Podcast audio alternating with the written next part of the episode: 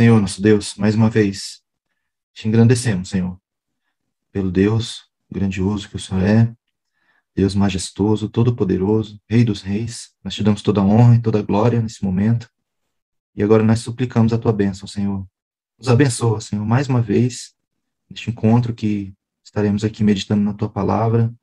Nos abençoa, Senhor, nos faz compreender as verdades bíblicas e a partir de hoje possamos viver a tua palavra, Senhor, é que nós te pedimos. Nos ajuda, Senhor. Oramos assim em nome de Jesus. Amém. Vamos falar mais uma vez sobre a Bíblia. Tem dois versículos aqui para a gente ler. Eu vou ler para vocês, tá? O Salmo 119, 11 e o Salmo 119, 105. O Salmo 119, 11 diz assim, ó, Escondi a tua palavra no meu coração para não pecar contra ti. E o Salmo 119, 105 diz: Lâmpada para os meus pés é a tua palavra e luz para o meu caminho. Tem duas coisas muito fortes aqui, né? Primeiro que o salmista aqui, quando ele escreve, ele diz que ele escondeu a palavra no coração. E a gente, quando a gente esconde alguma coisa, nesse sentido, né, é porque é valioso, que é precioso, e porque você quer proteger. É igual um tesouro. Pensa nas histórias né, de piratas, né? As pessoas enterrando tesouros. Mas é isso. Você enterra ou você esconde alguma coisa quando é importante para você, quando é valioso, quando você quer proteger. E o salmista aqui falou que fez isso e escondeu dentro do coração, protegeu isso dentro do coração para quê? Para não pecar.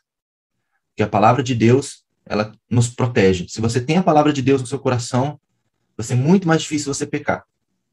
E o outro versículo que a gente leu diz que a palavra é luz para o caminho. E por que que é luz? E aí a gente tem que pensar como o escritor, né? Naquela época que ele escreveu isso, não existia luz elétrica, né? Que nem está nessa foto aqui. Então, luz para andar de noite era muito importante. Você não conseguia andar de noite sem luz. Então, eles tinham as candeias, né? As lamparinas para poder andar à noite, tochas às vezes. E a palavra de Deus é como luz para guiar nossos passos. Sem luz, a gente provavelmente tropeça. A chance maior é que a gente vai tropeçar no caminho. Você às vezes até quer andar no caminho certo, mas sem luz, a probabilidade maior é que você tropece, eventualmente você caia, porque você não tem como guiar os seus passos. E quem guia nossos passos na caminhada é a palavra de Deus. Então, só esses dois versos para a gente meditar. Eu vou falar mais sobre o Salmo 119 daqui a pouco. É muito importante ler o Salmo 119. Aí, para começar, como a gente está falando da leitura bíblica ainda, né? Eu falei um pouco sobre como é importante a gente ler a Bíblia na semana passada. Eu vou pôr um vídeo aqui para vocês, para vocês verem que interessante. Olha só. Vai lá, Jeremias, como é que é, meu filho? Todo mundo aí, levanta a mão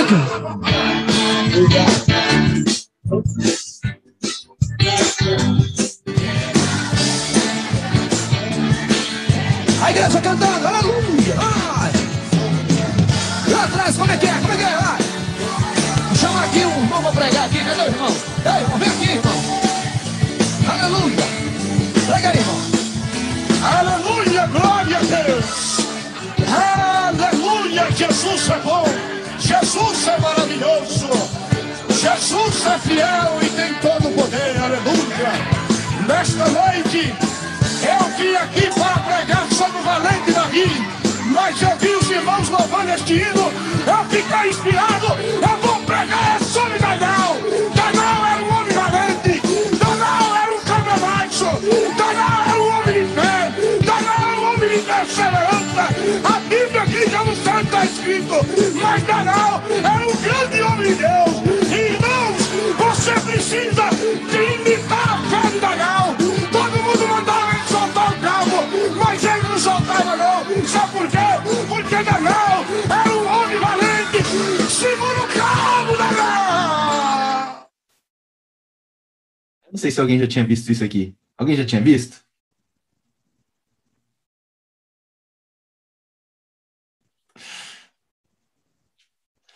Não? Ai, gente, é muito engraçado.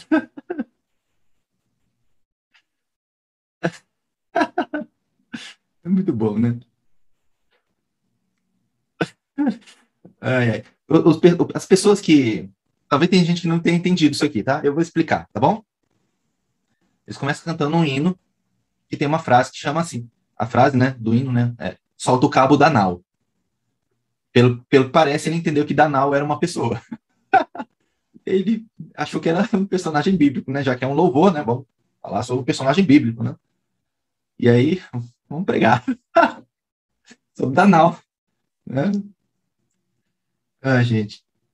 Mas aqui, ó, eu vou aproveitar isso aqui para dizer duas coisas para vocês, tá? Tem do, duas lições nesse vídeo. É engraçado, né? Mas tem duas lições. A primeira, a primeira, nós precisamos conhecer a Bíblia. Nós temos que conhecer a Bíblia, gente. Não dá para não conhecer a Bíblia, tá? Essa é a primeira coisa.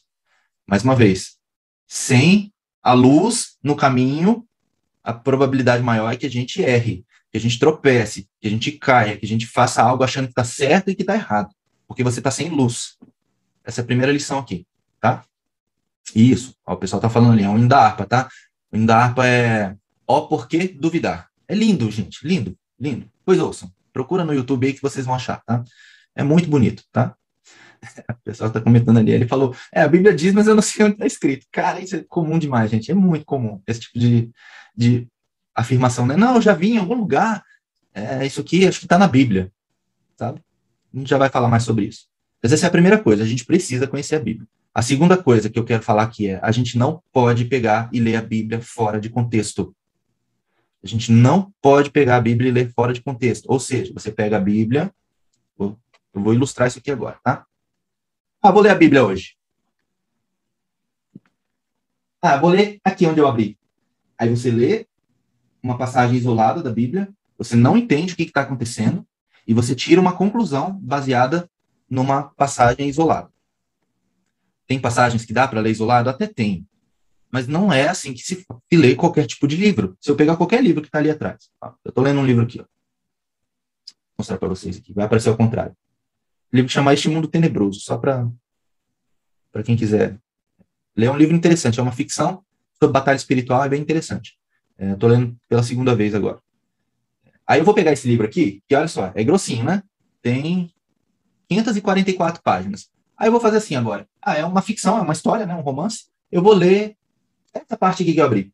Aí você começa a ler um diálogo aqui e, e beleza, li o diálogo, ah, que interessante, vou fazer uma resenha sobre o livro agora. Faz sentido fazer isso, gente? Não, né? Alguém já me dedurou ali no, no chat. Isso daqui que eu fiz, esse vídeo, é um corte de uma encenação e foi feita justamente para falar como é um cristão que não lê a Bíblia um cristão que não lê a Bíblia vai fazer esse tipo de coisa. Então eu fiz duas coisas aqui erradas, tá? Primeira, né, a gente pegou um caso aqui, né, de uma pessoa fazendo uma pregação baseada num achômetro dele. Ah, eu acho que isso está na Bíblia, eu vou falar sobre isso. Isso é um erro. E o segundo erro que eu fiz de propósito foi fazer um corte de um vídeo que é bem maior. E nesse vídeo completo, a pessoa que está fazendo a ensinação, ele fala, olha, gente, nós vamos agora fazer aqui um, um teatro. E aí depois ele fala, né? A gente fez uma música aqui sobre o cristão que não lê a Bíblia, tá? Então, a gente não deve fazer isso. A gente não deve fazer recortes da Bíblia sem entender o que estava acontecendo antes. Porque, só para dar um exemplo aqui do vídeo, né? Eu assistindo esse vídeo, eu sei que isso é um corte, eu sei que isso é parte de algo maior. Então, eu consigo ter um entendimento diferente do que a maioria de vocês teve. A maioria de vocês pegou aqui e viu o nosso irmão ali fazendo a pregação e achou absurdo. E de fato é absurdo, mas aquilo é uma encenação. Eu sabendo que isso é uma encenação é totalmente diferente. Vocês concordam comigo? Então, cuidado, gente. Muito cuidado, tá bom? Aí agora nós temos aqui mais uma coisa interessante para vocês. Opa! Temos uma pesquisa. Vai aparecer aí no celular para vocês, ou no, no computador, para quem tiver no Zoom no computador, uma enquete. É bem simples, não é para testar o conhecimento bíblico de ninguém, tá bom? Eu só quero que vocês digam se as frases que vocês vão ver aqui estão na Bíblia ou não. O que, que vocês acham? Se vocês acham que está na Bíblia, vocês dizem que é verdadeiro. Se você acha que é falso, você diz que é falso. Tá bom? Não se preocupe aqui, não tente achar os textos na Bíblia. Ah, eu vou procurar aqui rapidinho no Google. Não faça isso, tá? Porque senão perde o sentido da coisa, tá bom? É para todos responderem, inclusive os mentores, por favor. Tá? Vamos lá. Vou encerrar, hein? Dou-lhe uma, dou-lhe duas, dou-lhe três. Posso? Mais uma vez, gente, aqui não é para testar o conhecimento de ninguém, não. Até porque isso aqui é tudo anônimo, tá? A gente não sabe quem respondeu o quê. Eu mudei, todo, todo, toda turma a gente faz isso, tá, gente? E eu sempre mudo as afirmações aqui. Dessa vez eu mesclei. Normalmente eu ponho eu concentro mais é um tipo de frase do que outro. Dessa vez eu fiz bastante variado, né? E quem já respondeu isso antes sabe. É, eu vou mostrar para vocês as perguntas aqui, mas antes de mostrar as respostas, só para vocês saberem, é, tem três afirmações aqui apenas que não estão na Bíblia. Só três não estão na Bíblia. As outras sete estão na Bíblia, tá? Só para vocês saberem. Quem, é, não sei se isso é surpresa para alguns, mas sete afirmações dessas aqui estão na Bíblia. Eu sei que é difícil saber isso, tá? Eu, eu também talvez erraria aqui, porque eu, eu peguei de, de lugares né, da Bíblia que as pessoas normalmente não leem.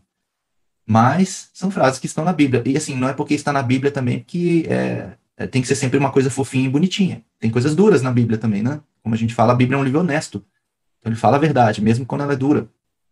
Então, tem bastante coisa aqui que parece não estar na Bíblia, mas está. Vou mostrar para vocês rapidinho. Não vou gastar tempo com isso aqui não, porque eu quero falar sobre outra coisa, tá?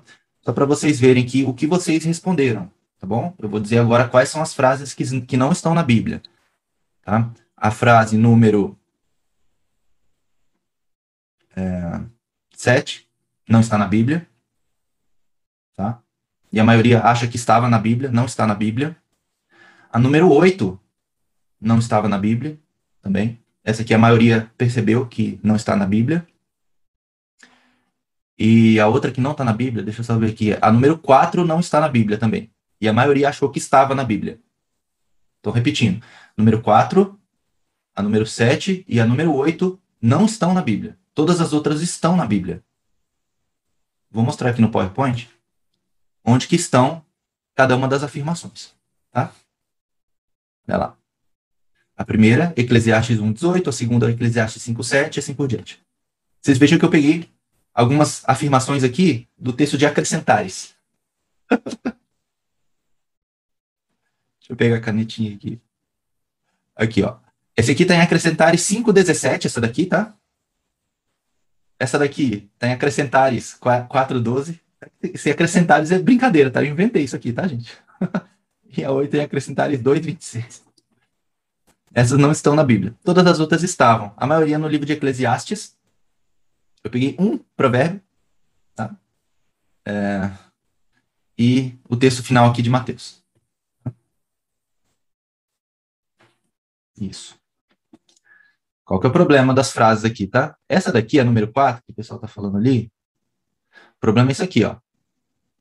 Esse finalzinho aqui, ó. Isso aqui Jesus não disse. Jesus não disse que nós venceríamos o mundo.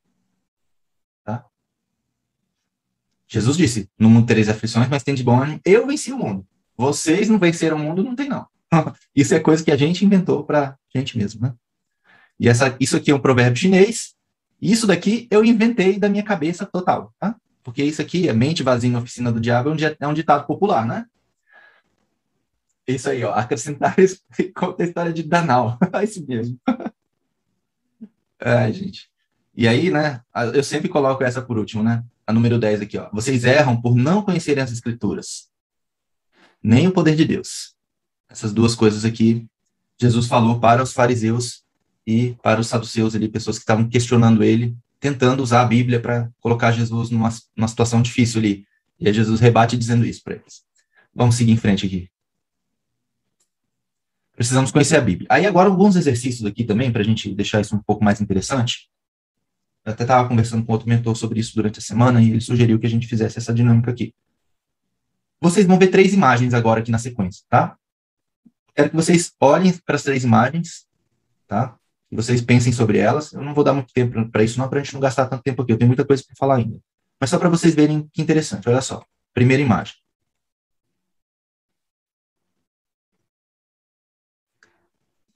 Agora a segunda imagem.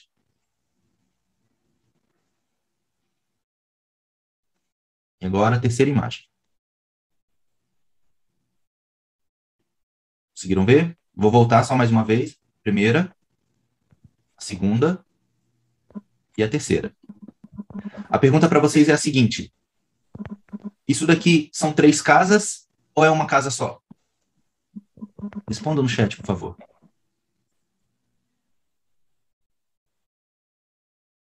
Uma só? Como é que vocês sabem que é uma só?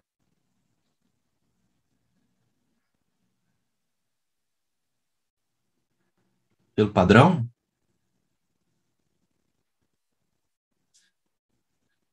Mas, por exemplo, olha só, essa imagem que está na tela aqui, essa daqui, o que que essa daqui parece com essa daqui?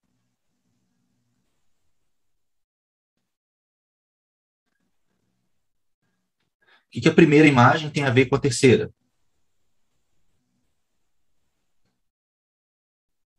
Cores, estilo, telhado, lateral. Portas. Qual que é a ideia aqui, tá, gente? A ideia é justamente isso. Isso daqui é a mesma coisa, vista de ângulos diferentes. Por que, que a gente está falando sobre isso? Porque muita gente questiona por que, que existem relatos na Bíblia que têm variações. Por exemplo, falei na semana passada, né? Tem um relato de uma cura onde alguém cita que foram curadas duas pessoas e outra cita que foi curada uma pessoa. Mas aí é mais uma vez aquela história. Talvez ambas as pessoas estivessem ali presenciando o fato e olhando por ângulos diferentes. Algumas coisas você consegue ver que é igual, mas outras coisas nem tanto. Porque, por exemplo, se eu estou olhando desse ângulo aqui, eu não consigo ver o fundo da casa inteiro. Eu consigo ver isso aqui, ó. Essa cadeira aqui, que está no fundo da casa, é essa daqui. Mas aqui, aqui para trás tem a piscina. Eu não consigo ver. Por quê? Porque eu foquei a minha atenção em outra coisa. Eu foquei a minha atenção aqui. Então, na hora que eu estou descrevendo essa casa, eu vou descrever ela. Não, essa casa é uma casa grande, tem uma lateral com um muro vermelho. Mas aí a pessoa que, se, que, que descreveu a casa por esse ângulo, ele não está vendo o um muro vermelho. Ele está vendo, não, uma casa grande também. Tem um teto alto. E tem uma cadeira vermelha. Que essa pessoa aqui talvez não tenha citado, por mais que ela tenha visto. Faz sentido isso para vocês? E é assim que foram escritos os evangelhos, por exemplo que normalmente onde as pessoas, os críticos, né, mais vão atacar em, em relação ao Novo Testamento são os evangelhos, por causa dessas aparentes contradições. Mas não é contradição, é só porque cada um dos evangelistas ali que escreveu, ele focou em algo específico. E quando você estuda os evangelhos, vocês veem claramente que, dependendo da audiência para quem estava sendo escrito, o escritor, ele muda a forma como ele descreve os fatos. Então, Mateus escreveu para os judeus, por exemplo. Marcos escreveu para os romanos. Então, é, é o tipo de comunicação diferente. O que eu escrevo para um romano é diferente do que eu escrevo para um judeu. As coisas que eu menciono para um romano, eu menciono diferente para um judeu, apesar de ser a mesma história. E aí, mais uma coisa interessante aqui. Eu vou passar por isso aqui rápido, porque a gente já gastou meia hora do nosso tempo aqui, tá, gente? Mas o que, é isso daqui que vocês estão vendo na tela? Isso daqui é o alfabeto grego, ah, desculpa, isso aqui é o alfabeto hebraico é, antigo. Esses desenhos que vocês estão vendo aqui se chamam pictogramas, tá? Pictogramas é igual aos hieróglifos do Egito. São desenhos que simbolizam coisas. E era assim que eles escreviam no passado. Aqui em cima, ó, você tem, por exemplo, esse desenho desse boizinho aqui, em cima você tem uma letra. Essa letra aqui é a letra hebraica atual. Mas essa letra hebraica, no passado, era representada por esse boizinho aqui. Essa aqui é a segunda letra do alfabeto hebraico, Bet que hoje se escreve assim, mas antes se escrevia assim, tá bom? Isso para todas as letras. O alfabeto hebraico tem 22 letras, são todas consoantes, é bem interessante isso. E cada letra do alfabeto hebraico tem um significado, a própria letra tem um significado. Mas as palavras em hebraico, elas se formaram a partir dos desenhos, elas não se formaram a partir das letras, tá? As letras vieram muito tempo depois. Quando a escrita hebraica se desenvolveu, eles estavam no Egito ainda, Acredita-se que quem desenvolveu a escrita hebraica foi José, quando ele estava lá no Egito, e quem escreveu pela primeira vez alguma coisa em hebraico e ficou registrado, né, que a gente tem registro, foi Moisés, que são os, os livros da lei, os cinco primeiros livros que Moisés escreveu, que Moisés também, tanto Moisés quanto José, eles eram pessoas importantes no Egito, eles foram estudados né, no Egito. Então, acredita-se que por causa disso, eles pegaram o idioma egípcio, os pictogramas egípcios, e adaptaram para escrever o hebraico. Isso aqui é o que se acredita, a gente não tem uma comprovação final sobre isso, mas os arqueólogos, aí, os estudiosos, os estudiosos de linguística, né, eles defendem essa posição, que foi assim que se formou o idioma hebraico. Mas o idioma já era falado, já há muitos anos, né? Mas ele não era escrito. Então, tudo que se falava, ou tudo que se conhecia da história dos hebreus, era sempre por tradição oral. Eles iam passando de geração em geração as histórias. E aí Moisés pegou isso e escreveu, e aí o relato da criação, o Gênesis, depois escreveu o Êxodo e assim por diante, tá? Então é assim que se formou o alfabeto hebraico. Por que, que eu estou mostrando isso? Porque eu quero mostrar para vocês algumas palavras em hebraico para vocês verem como é interessante. Então, por exemplo, é, a gente tem aqui da esquerda para a direita as letras do alfabeto, por exemplo, a primeira letra chama Aleph e a segunda Bet. Dessas duas letras aqui, a gente tem uma palavra que a gente usa hoje, que é o alfabeto, Aleph Bet. A gente usa alfabeto por causa disso aqui também, tá? Outros idiomas também vão, vão herdar do, do, desse, dessa sequência do alfabeto hebraico. É, mas, por exemplo, se a gente quisesse ver essas duas primeiras letras aqui, ó, a letra Aleph e a letra Bet. Só lembrando que o hebraico você escreve da direita para a esquerda, tá? Então, é nesta direção aqui que você lê, tá bom? Então, se eu colocar essas duas letras em sequência, Aleph e Bet, se a gente for aqui nos desenhos aqui em cima, a letra Aleph é essa daqui, ó. É o boizinho que significa, que está em inglês, tá? Não se preocupe, significa ou é um touro, né, um boi, ou significa força, ou significa liderança. E a letra B, beit, significa causa, casa, ou internamente, né, dentro, alguma coisa assim, tá? Então, se eu juntar essas duas letras aqui, ó, Aleph e Beit, eu tenho o quê? Eu tenho o forte na casa. Quem que é a pessoa forte de uma casa? Vamos ver se vocês matam a charada. Quem que é o forte da casa? pessoa forte. Quase isso. Se você pensar na família, vamos falar de família melhor. Quem é o forte da família? É o pai, certo? Isso daqui, ó, essa letra com essa forma a palavra. Ó, até coloquei aqui, ó. Forma a palavra Abba. Tá? E Abba, em hebraico, é pai. Entenderam? É assim que se formam as palavras em hebraico, só para vocês saberem. É curioso, né?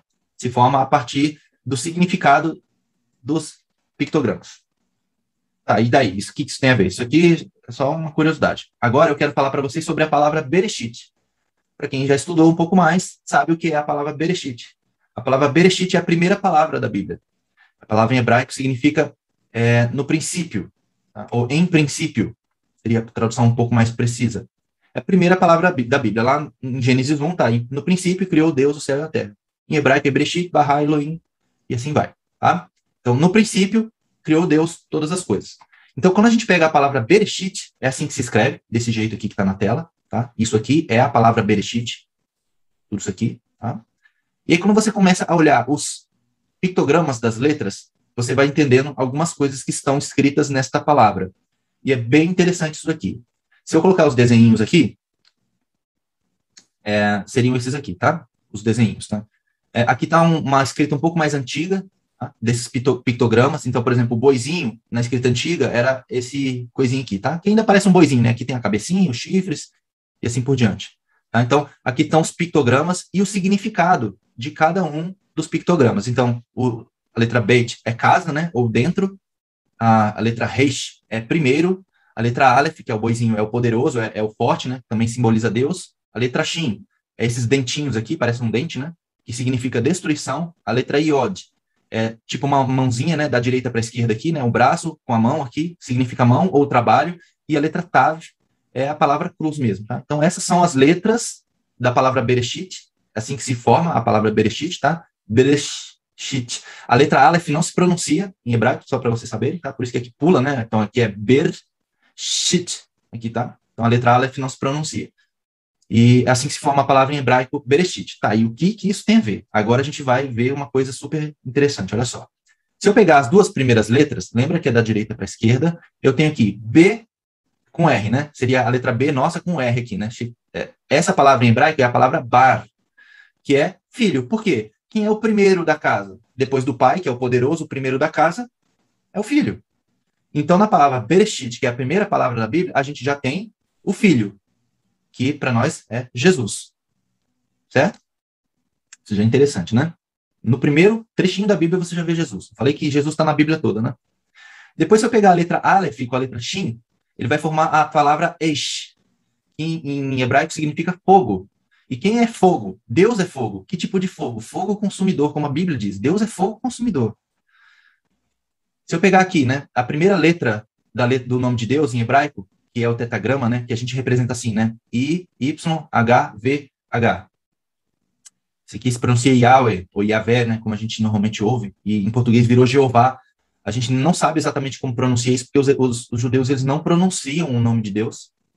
Eles não, não falam o nome de Deus. Então a gente não sabe exatamente como pronunciar. Eles têm um zelo muito grande com essa questão do nome de Deus. Eles não escrevem o nome de Deus. Esse tetagrama aqui, essas quatro letras, o, o, o judeu ele não vai escrever. Ele vai pôr um, um asterisco em algum lugar para não escrever a palavra inteira. Eles têm um temor muito grande em relação ao nome de Deus, porque está lá no segundo mandamento, se não me engano. Segundo? Não deve usar o nome de Deus em vão. Um dos primeiros mandamentos ali. E depois você tem a cruz aqui, né? Tá, e depois, se a gente fizer uma composição das palavras aqui, a gente tem uma mensagem. Na primeira palavra da Bíblia, a gente pegando as letras isoladamente, a gente tem uma mensagem. Olha só. Aqui, né? O filho de quem? Do poderoso, de Deus. Ele, o que aconteceria com ele? Eis, ele seria destruído por quem? Pela mão de quem? Do próprio Deus. Aonde? Numa cruz. Na primeira palavra da Bíblia, você tem o evangelho. Isso é fantástico, gente. Fantástico. Eu não sei se isso faz sentido para vocês, mas para mim isso daqui só me deixa mais com vontade de estudar a Bíblia, porque tem esse tipo de coisa na Bíblia. É fantástico, gente, fantástico. É maravilhoso quando você estuda a Bíblia e você consegue ver essas coisas. Eu fico assim, né? Uau! Como que pode isso estar tá escondido no texto assim desse jeito? Mas está lá. E aí tem um texto lá em Isaías 46, Isaías 46, diz assim, ó. Lembrai-vos das coisas passadas, desde a antiguidade, que eu sou Deus e não há outro Deus, não há outro semelhante a mim, que anuncio o fim desde o princípio, e a palavra princípio é Bereshit. Então, o fim estava anunciado no Bereshit, na primeira palavra da Bíblia. E qual é o fim? O fim é Jesus. Qual é a finalidade de todas as coisas? É Jesus vir cumprir o plano de Deus, o plano de redenção e desde a antiguidade as coisas que ainda não sucederam, e que digo, o meu conselho será firme e farei toda a minha vontade. Deus fez toda a vontade dele, e fará toda a vontade dele. Isso está anunciado desde o princípio. É lindo, né, gente? Maravilhoso. Muito legal. A Bíblia é fantástica, gente. É um livro incrível, um livro incrível. E agora o Salmo 119, que eu falei que ia falar um pouquinho mais sobre ele, é muito importante o Salmo 119. Ele é o maior capítulo da Bíblia, e tem muitas coisas incríveis no Salmo 119, e eu vou tentar mostrar algumas aqui para vocês. O Salmo 119, ele tem 176 versos, como falei, ele é o maior capítulo da Bíblia. E ele está dividido em 22 sessões. 22 sessões. Cada sessão do Salmo 120, Salmo 119 tem um significado especial, tá? Se vocês separarem o Salmo nas 22 sessões que ele tem e você lê essa sessão, ela vai ter uma mensagem ali bem interessante, tá? Para quem é mais antigo e já pegou as Bíblias mais antigas, no Salmo 119, cada sessão tem um nome. Não sei se alguém já viu. Eu vou ver se nessa minha Bíblia aqui tem. Eu acho que nessa aqui já não tem. Um monte de Bíblia. Essa aqui eu não sei se essa aqui tem a divisão das sessões. Deixa eu ver aqui. Se tiver, eu vou mostrar para vocês. Não, essa minha Bíblia não tem mais. As Bíblias mais antigas que tem. Na primeira sessão, quando começa a primeira sessão da Bíblia, está escrito assim, Aleph. E aí tem alguns versículos. Depois tem a segunda sessão, começa com Bet. Depois com Resh. E assim por diante. Eu, na minha ingenuidade, eu achava que esses nomes que iniciam cada sessão são os nomes dos escritores, mas na verdade não é. É o nome da letra hebraica que começa cada um dos versos. Então, por exemplo, na primeira sessão do Salmo 119, todos os versos vão começar com a letra Aleph, que é essa daqui, ó. Essa aqui. Ó, esse aqui é o primeiro verso. O segundo verso começa com Aleph também. O terceiro verso começa com Aleph também. O quarto verso começa com Aleph também. Todos os oito primeiros versos começam com Aleph. Cada sessão tem oito versos, tá? Depois, no nono versículo, ou no nono verso, do Salmo 119, ele troca de letra. Agora, todos os versos vão começar com a letra Beit. Quando trocar de sessão, todos os versos vão começar com a letra Reish. E assim por diante. Então, para cada sessão, o escritor escolheu uma palavra em hebraico, são 22, é, 22 letras em hebraico, né, como eu falei. Então, cada sessão começa todos os versos com aquela letra. Então é uma poesia escrita assim com muito cuidado, muito cuidado mesmo. Então tem bastante coisa interessante. Esse aqui é o primeiro é, verso, né? Está em inglês aqui, mas em português está a tradução. Então é abençoado ou irrepreensível em seu caminho aquele que anda na lei do Senhor. Começa com a letra Aleph. O segundo verso começa abençoado que guarda seus testemunhos com todo o e, e o buscam com todo o coração. Lembra que é da direita para a esquerda, tá? Hebraico. E aí o terceiro verso também começa com a letra Aleph, e assim por diante. Lindo, né, gente? E Aí tem algumas coisas interessantes, ó. Todos os versos, todos, com exceção de cinco, tá? Dos 176, 171 versos do Salmo 119 falam da palavra do Senhor. No Salmo 119 tem muitas vezes escondido, né, o número oito. Por exemplo, são oito versos em cada sessão, são oito nomes diferentes que a palavra de Deus recebe, e são oito responsabilidades que quem lê a palavra de Deus precisa ter. O número oito também é interessante, porque do número oito, que é a palavra Shemoná, em hebraico, se deriva uma outra palavra que se chama Shuman. E Shuman é a palavra gordura em hebraico. E gordura é aquilo que sobra, né? É mais do que suficiente. E quando você entende que a palavra de Deus é mais do que o suficiente, você entende porque Jesus é a palavra. Né? É, no princípio era o verbo, né? O verbo é a palavra, né? Lá no livro de Apocalipse fala né, que ele se apresenta como a palavra de Deus. E a gente entende que Jesus é mais do que suficiente, ele é como gordura, é mais do que suficiente, sobra. Lindo também, né, gente? Coisas maravilhosas da palavra de Deus. Leiam um Salmo 119, é muito bonito. Não precisa ler tudo de uma vez, vai lendo aos poucos, lê uma sessão de cada vez. Aí eu coloquei aqui, ó, a primeira sessão do Salmo 119, porque aqui tem os oito nomes da palavra de Deus. Tá? Então começa assim, ó, bem-aventurados irrepreensíveis em seu caminho, que andam na lei do Senhor. A lei do Senhor é a palavra de Deus. Bem-aventurados que guardam as suas prescrições. As prescrições é a palavra de Deus. E o buscam de todo o coração. Não praticam iniquidade e andam em seus caminhos. Os caminhos é a palavra de Deus. Tu ordenaste os teus mandamentos, que é a palavra de Deus, para que os cumpramos à risca. Tomara, sejam firmes os meus passos para que eu observe os teus preceitos. Os preceitos é a palavra de Deus. Então, não terei de que me envergonhar quando considerar em todos os teus mandamentos, como a gente já viu, é a palavra de Deus. Render-te graças com integridade de coração, quando tiver aprendido os teus retos juízos. Os juízos é a palavra de Deus. Cumprirei os teus decretos, que é a palavra de Deus. Não me desampares jamais. De que maneira poderá o jovem guardar puro o seu caminho? Observando segundo a tua palavra, que é a palavra de Deus. Então aqui estão as oito formas como o Salmo 119 vai descrever a palavra de Deus. Essas oito formas elas vão aparecer durante todo o Salmo. Se vocês forem lendo, vocês vão ver a lei do Senhor, as prescrições, os caminhos, os mandamentos, os preceitos, sendo, sendo repetidos sempre, tá? E aí, nesse trecho aqui do Salmo 119, também tem uma mensagem muito importante. Lembra que eu falei que cada seção do Salmo, ele traz uma aplicação para a nossa caminhada espiritual? Aqui tem uma. Não sei se vocês conseguiram perceber um padrão aqui do que, que o salmista está falando na primeira sessão. Assim, se a gente pudesse resumir em uma palavra só, do que, que ele está falando? Ver se alguém conseguiu perceber isso. Obediência? Sim. Está falando do servo fiel? Sim, também. Mandamentos, ordens? Sim. Ele está falando muito disso aqui, ó. Se a gente for pegar, tentar linkar aqui as palavras em azul, ó. O irrepreensível guarda as prescrições do Senhor, não pratica a iniquidade, cumpre a risca, os passos dele se tornam firmes, ele não tem do que se envergonhar, ele vai ter integridade, Deus não vai desamparar ele e ele vai ser puro. Se eu pudesse dizer para vocês do que, que o salmista está falando aqui, em, em uma palavra mais conhecida nossa, ele está falando de santificação.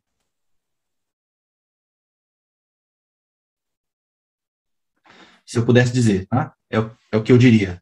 Ele está falando de santificar de se guardar, de se preservar, de manter puro o caminho, de cumprir as ordenanças do Senhor. E quando a gente vai estudar sobre santificação, que é um tema muito importante que a gente estude, a gente não fala sobre ele na mentoria, mas é muito importante, a gente percebe que a Bíblia vai falar muito sobre isso, em vários textos, tanto no Antigo quanto no Novo Testamento, mas eu trouxe o Novo Testamento aqui porque é mais aplicável para nós. Veja só o que diz em Efésios 5, no verso 5 a 27. Diz assim, ó, isso é Paulo falando, ele diz, Primeiro, falando para os maridos. Ele está falando algo sobre matrimônio aqui, tá? O contexto da fala dele é matrimônio. Mas olha só como ele aplica esse contexto. Fala assim: Vós, maridos, amai vossas mulheres, como também Cristo amou a igreja. E assim mesmo se entregou por ela. Então ele está falando com os maridos para amar as suas esposas como Cristo amou a igreja. Aí agora ele muda o foco da fala dele para Cristo. Olha só o que Cristo fez por ela: para a santificar, purificando-a com a lavagem da água pela palavra, para apresentar a si mesmo igreja gloriosa, sem máculas, nem ruga, nem coisa semelhante, mas santa e irrepreensível. Irrepreensível. Então, Jesus pagou um preço por uma igreja que ele quer que seja pura. E a igreja se purifica, ou ela se santifica, pela palavra. Não é qualquer igreja que Jesus vem buscar. Jesus vai se casar com uma noiva pura, imaculada. E aí a, a reflexão que a gente tem que fazer aqui é o quanto nós hoje temos essa postura, né, de viver de forma pura, imaculada, sem repreensão, sem ter do que ser repreendido. Óbvio que aqui a gente não está falando especificamente de ninguém, falando da igreja como um todo, mas nós, como parte da igreja, a gente tem que refletir essas características. E como que a gente pode manter uma vida santa diante de Deus? Pela palavra. Igual está aqui, ó. Como poderá o jovem guardar puro o seu caminho? Observando segundo a tua palavra. Por isso que eu li o Salmo 119 lá no início, falando que a gente guarda a palavra no nosso coração para não pecar. E aqui tem a aplicação disso, né? Jesus fazendo a oração sacerdotal dele pelos seus apóstolos e pelos discípulos, ele diz assim: Não peço que os tire do mundo, mas que os livre do mal. Não são do mundo, como eu do mundo não sou. Santifica-os na verdade. A tua palavra é a verdade. Então, como que a gente se santifica? É pela palavra. Aí o texto que a gente já viu ali no questionário. Jesus respondeu: Vocês estão enganados porque não conhecem as Escrituras nem o poder de Deus. E aí, uma reflexão para nós aqui, gente. Eu, eu já falei sobre isso, eu vou repetir. O tempo está acabando. Eu não consigo olhar para esse mundo e achar que isso aqui vai durar muito mais, não. Do jeito que está, as coisas estão cada vez piores, mais difíceis, mais difícil de viver nesse mundo. A gente não sabe quando as coisas que estão previstas e profetizadas na Bíblia vão acontecer, quando a volta de Jesus vai acontecer e tribulação e tudo mais. A gente não sabe. Mas os sinais, eles estão aí para quem quiser ver. O mundo está difícil. O mundo está difícil. Então, para mim, isso é pessoal. O tempo está acabando. Eu não acho que a gente tem muito mais tempo. E, e a gente vai ficar fazendo o que aqui? Enquanto a gente está aqui? Porque cada vez vai existir mais engano. E Satanás, ele é o enganador. Ele é o mentiroso. E cada vez mais ele vai tentar enganar, inclusive usando a Bíblia. Porque Satanás enganou a Eva usando a palavra de Deus. Quando a Eva estava lá no Éden, e ela olhando para a fruta que ela não podia comer, Satanás chegou lá, em forma de serpente, e falou: Olha, é, o que, que Deus disse? Questionando Eva. Aí Eva fala: Não, ele falou que a gente não pode comer dessa fruta. Ele falou: Será que foi isso mesmo que Deus disse? Ele questiona Eva, questiona Eva sobre a palavra de Deus. Foi isso mesmo que ele disse?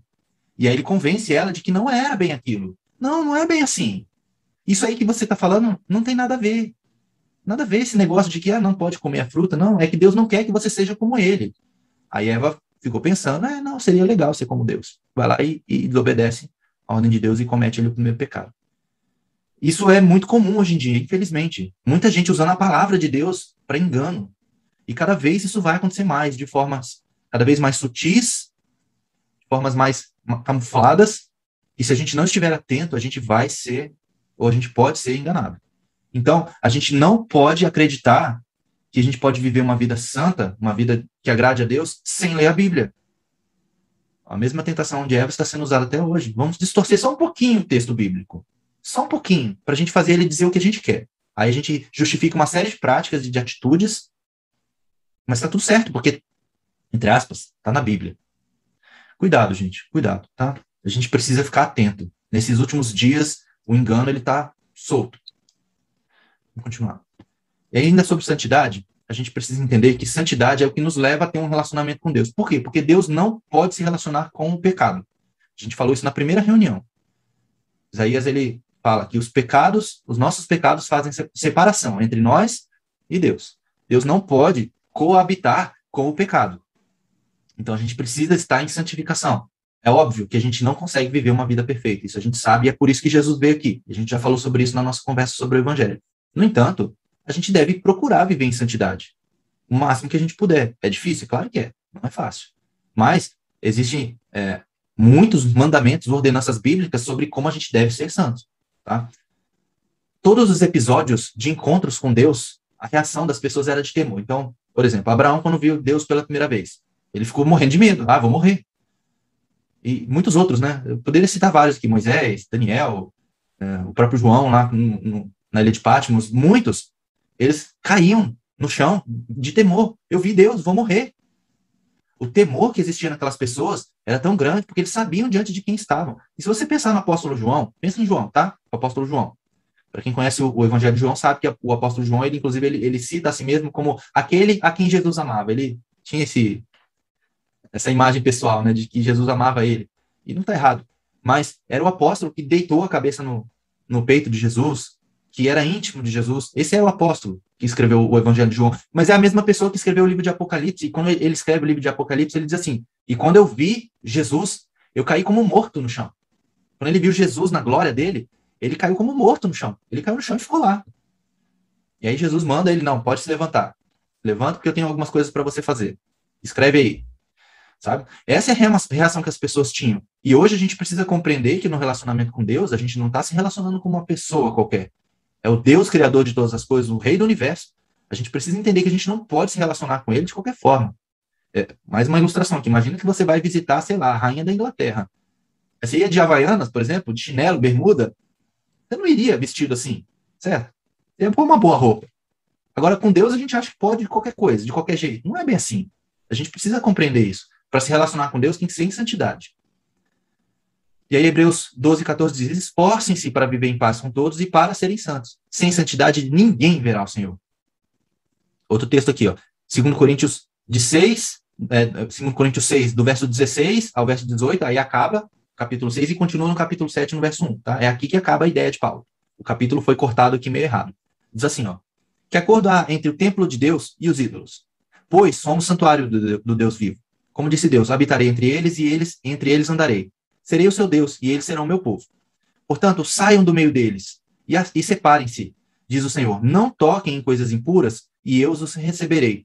E lhes serei pai e vocês serão meus filhos e minhas filhas. Aqui está o relacionamento, ó, nesse trecho, né? Diz o Senhor Todo-Poderoso. Amados, visto que temos estas promessas, que promessas? De que Deus se relacionaria conosco como pai e filho? Visto que temos essas promessas, purifiquemo-nos de tudo que contamina o corpo e o espírito, aperfeiçoando a santidade no temor de Deus. Essa é a postura que a gente tem que ter. Aqui Paulo está falando, né, muito no contexto daquela época, né, dos gregos ali que tinham muitos deuses e tudo mais, os ídolos e os templos para os deuses, os sacrifícios para os deuses, e ele falando com os irmãos ali da, da cidade de Corinto, que eles tinham que se separar dessas coisas, porque ainda existia cristãos fazendo essas, essas práticas, né, idólatras. Então ele está falando, saia, parem com isso, separem-se deles, não toquem nessas coisas. Se vocês fizerem isso, Deus promete que vocês serão como filhos. E aí a gente tem que fazer isso aperfeiçoando a santidade no temor de Deus. A gente precisa viver assim também. E agora eu vou começar uma sessão aqui da nossa reunião, onde eu basicamente vou ler a Bíblia para vocês. Tá? Eu vou comentar poucas coisas, uma outra coisa eu vou comentar, mas eu quero mostrar para vocês como a Bíblia, por si só, ela fala de forma muito clara, muito transparente, muito direta e objetiva. Eu, eu quero dizer com isso que a gente não precisa ficar procurando coisas ocultas na Bíblia. Sabe, essas coisas que eu mostrei para vocês, do idioma hebraico, algumas coisas que eu mostrei na semana passada, são coisas muito interessantes, de fato. Assim, dão uma beleza para o texto bíblico adicional. No entanto, o texto por si só, ele já é suficiente. A gente precisa parar de ler a Bíblia procurando revelação, procurando coisas ocultas, e não, isso aqui não é isso, isso aqui é outra coisa. Eu não estou dizendo que isso não exista, eu já mostrei para vocês que existem, mas isso é secundário. O mais importante é você ler o texto bíblico. Se você só lê o texto a sua vida muda. Só de ler o texto. Você não precisa procurar compreender ele profundamente, lá nas entranhas, vou ver no idioma original e tudo mais. Não, não precisa. Isso é um segundo momento. Primeiro você precisa ler o texto, entender o texto. E ele por si só, ele é direto, claro, objetivo, transparente, e ele transforma a sua vida de forma fantástica, só de você ler. Eu quero reforçar isso aqui agora, tá? Vamos lá. Vou ler algumas coisas para a gente entender como é importante ler, guardar e aplicar a palavra de Deus. Tá? Jó 23, 12. Não me afastei dos mandamentos dos teus lábios, dei mais valor às palavras de sua boca do que ao pão de cada dia. Olha como Jó valorizava a palavra de Deus. Salmo 119, 11, que a gente leu, guardei ou escondi no coração a tua palavra para não pecar contra ti. Texto de Deuteronômio 6, de 6 a 9, diz assim, ó, que todas estas palavras que hoje lhe ordeno estejam em seu coração.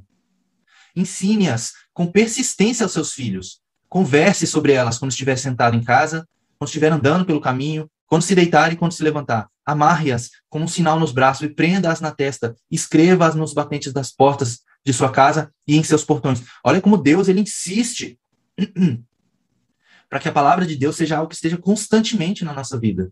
Constantemente. É quando estiver andando, quando estiver parado, quando estiver levantado, quando estiver deitado.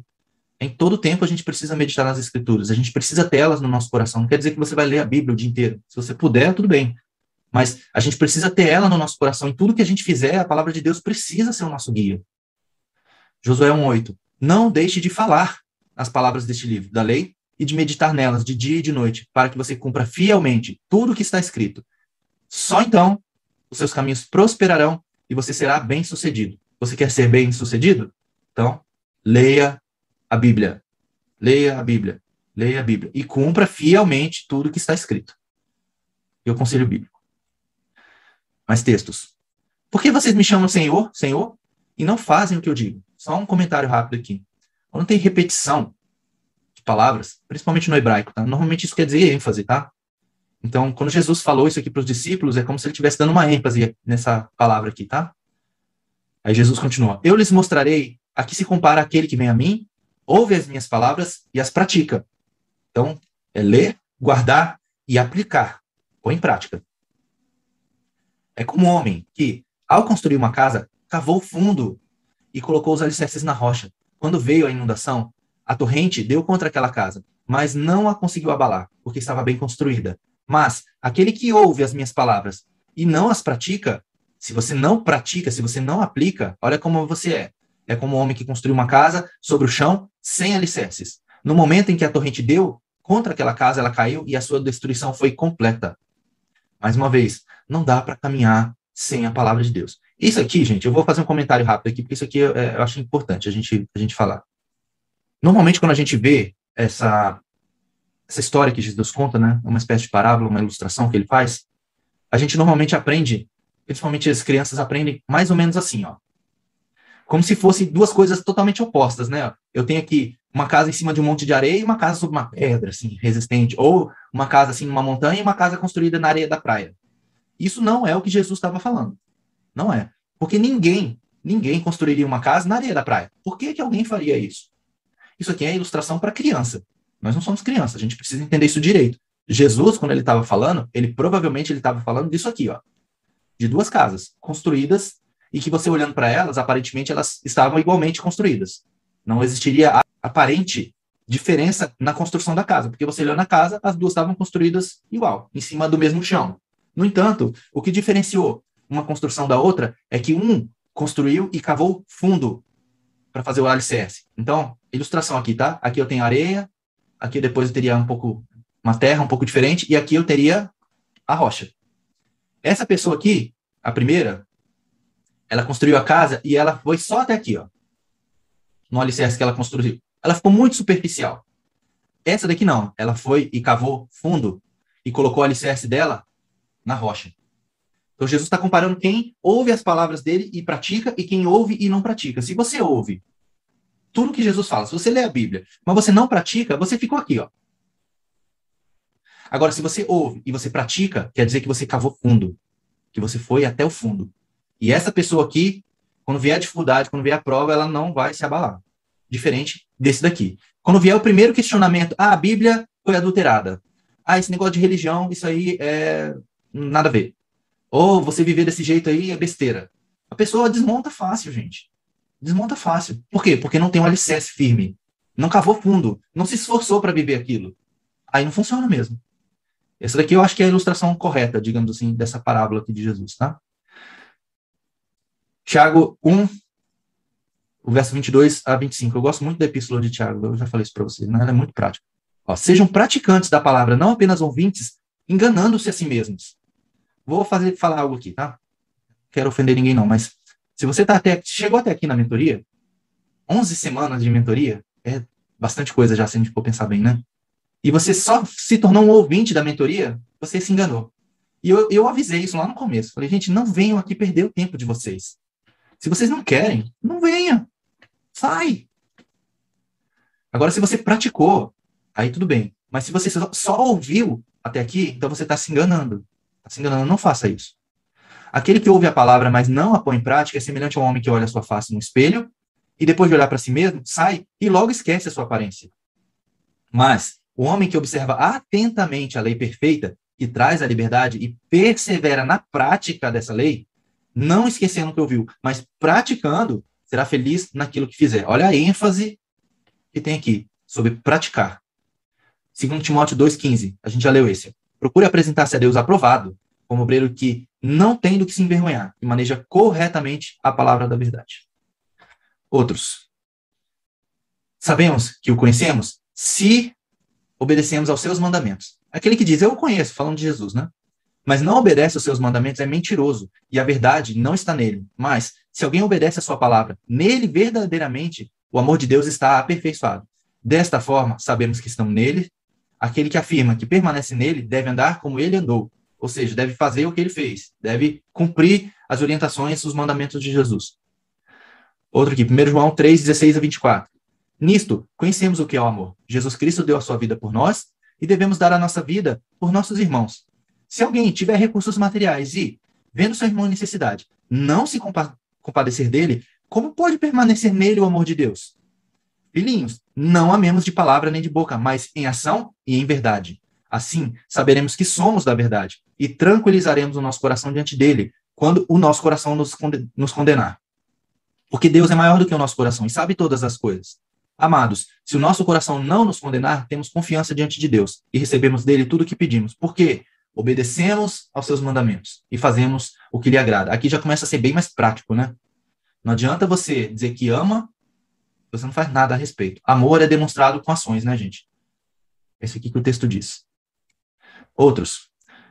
Lá em Mateus 4, a gente já falou sobre esse texto, é a tentação de Jesus. E todas as vezes que Satanás vinha com uma tentação, Jesus rebatia dizendo: está escrito.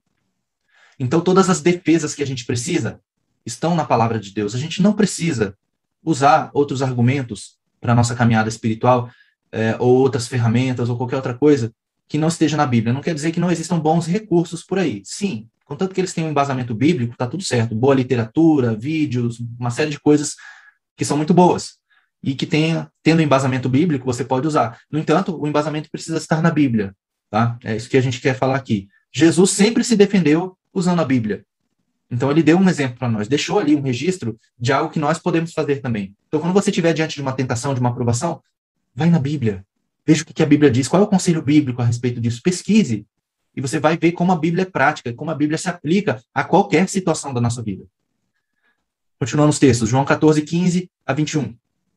15 e 21. Aqui está dois versos isolados, tá? Mas eles estão dentro do mesmo contexto. Jesus dizendo: Se vocês me amam, obedecerão aos meus mandamentos. Quem tem os meus mandamentos e os guarda, esse é o que me ama. Aquele que me ama será amado por meu Pai, e eu também o amarei e me revelarei a ele. Você quer receber revelação de Jesus? Guarde os seus mandamentos. Os mandamentos de Jesus é a palavra dele. Tiago 4,17. Pensem nisto, pois. Quem sabe que deve fazer o bem e não faz, comete pecado que já são instruções, né? Que a Bíblia dá, só para vocês verem como a Bíblia é prática.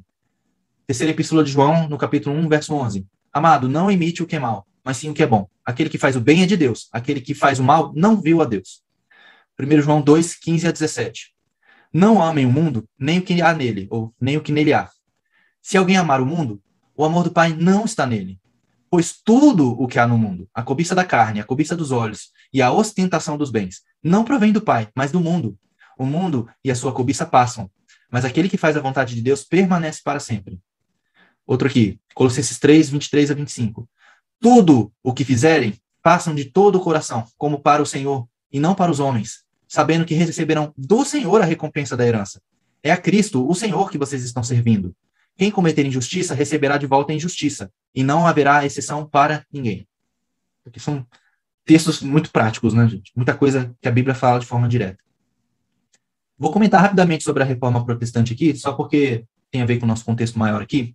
Na reforma protestante tinha várias grandes temáticas, digamos assim, mas tinha cinco que eram as principais, que eram cinco solas, tá? Sola é somente em latim, tá bom?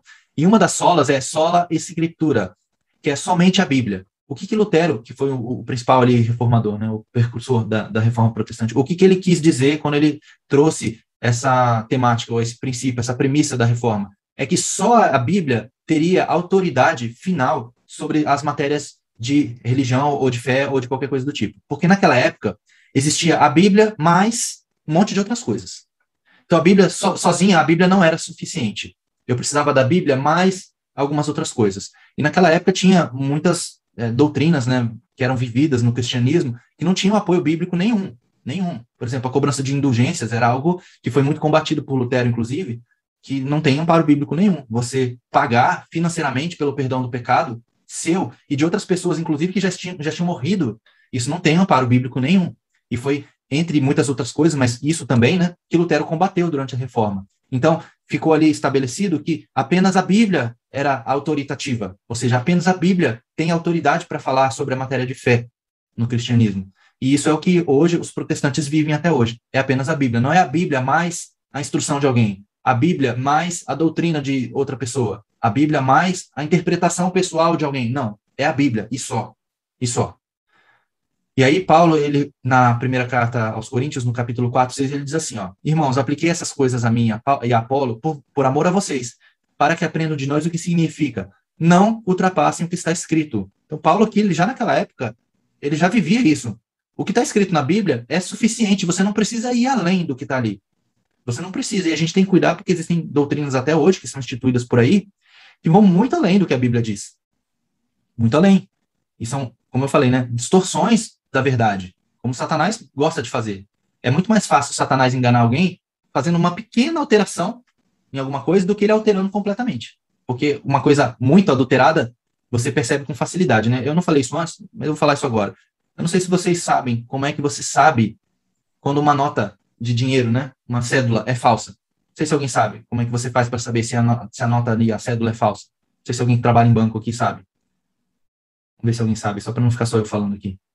Como que você sabe que uma cédula é falsa? Isso aí. Você tem que conhecer a verdadeira. Aí você tem a verdadeira, aí você tem a falsa. Aí você compara. Eu sei como é a verdadeira. Agora eu estou olhando para essa aqui. Essa aqui não é igual à verdadeira. Tem alguma diferença. Agora, um bom falsificador, o que, que ele vai fazer? Ele vai fazer uma cédula falsa o mais parecida possível com a verdadeira, mas ele nunca vai conseguir fazer exatamente igual à verdadeira. Ele nunca vai conseguir.